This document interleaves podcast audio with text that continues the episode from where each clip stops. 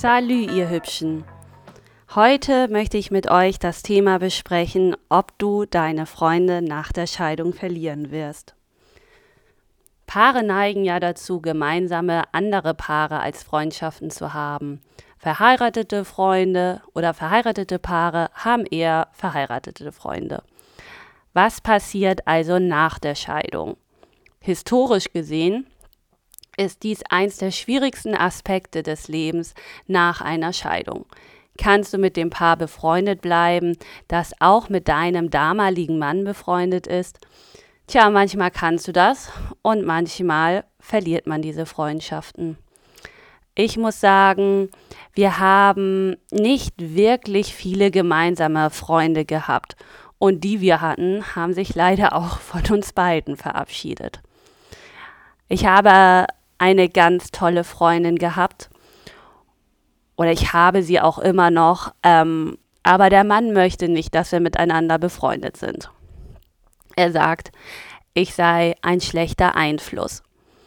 Da ich jetzt ja geschieden bin und sie vielleicht auch ähm, oder ihr vielleicht auch die ganzen positiven Dinge erzähle. Und ich denke, er hat Angst, dass sie sich dann auch trennt.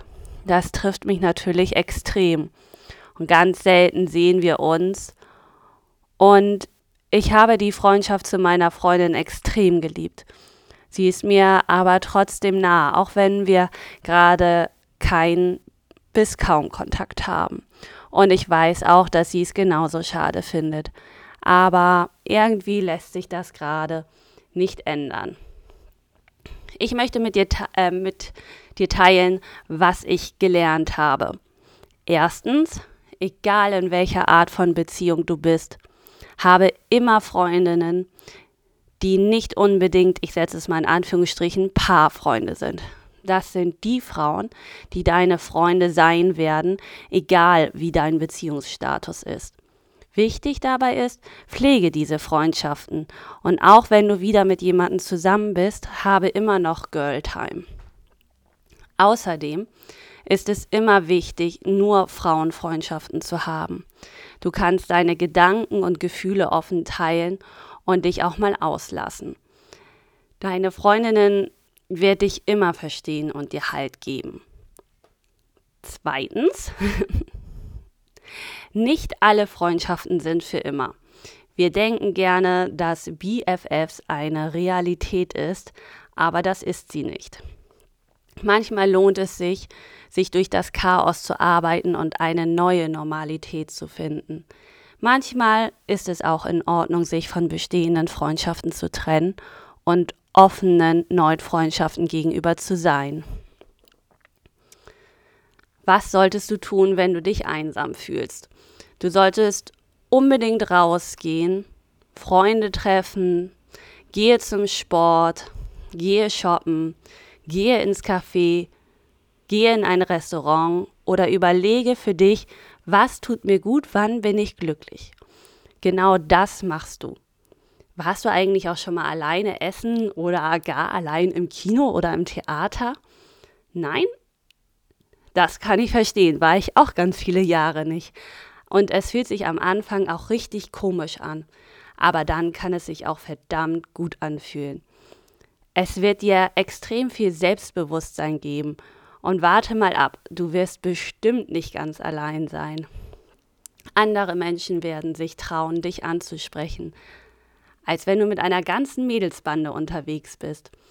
Dabei meine ich jetzt nicht unbedingt, dass die Männer dich ansprechen, auch Frauen werden dich ansprechen. Ihr werdet in ein Gespräch kommen, Smalltalk führen und du wirst einfach fremde Leute kennenlernen und vielleicht entwickelt sich daraus auch eine Freundschaft. Ich kann es nur empfehlen und dir ans Herz legen. Starte vielleicht mit einem Kaffee. Dann sitzt du nicht so lange wie in einem Restaurant. Trinkst deinen Kaffee, nimmst dir vielleicht noch eine Zeitung mit oder ein Buch und oder vielleicht auch einfach nur dein Handy und probierst einfach mal eine halbe Stunde allein dort zu sitzen und das Treiben zu beobachten und vielleicht den Blickkontakt mit der ein oder anderen Person ähm, zu bekommen und dann kommt ihr ganz allein ins Gespräch. Ja, ich gucke gerade aus dem Fenster und es ist trist. Es ist Anfang Dezember und in Deutschland gibt es einfach diese vier Jahreszeiten und es gibt so viele Menschen, die meckern und sagen, es wird nicht richtig hell, es ist dunkel draußen und wo bleibt denn der Sommer?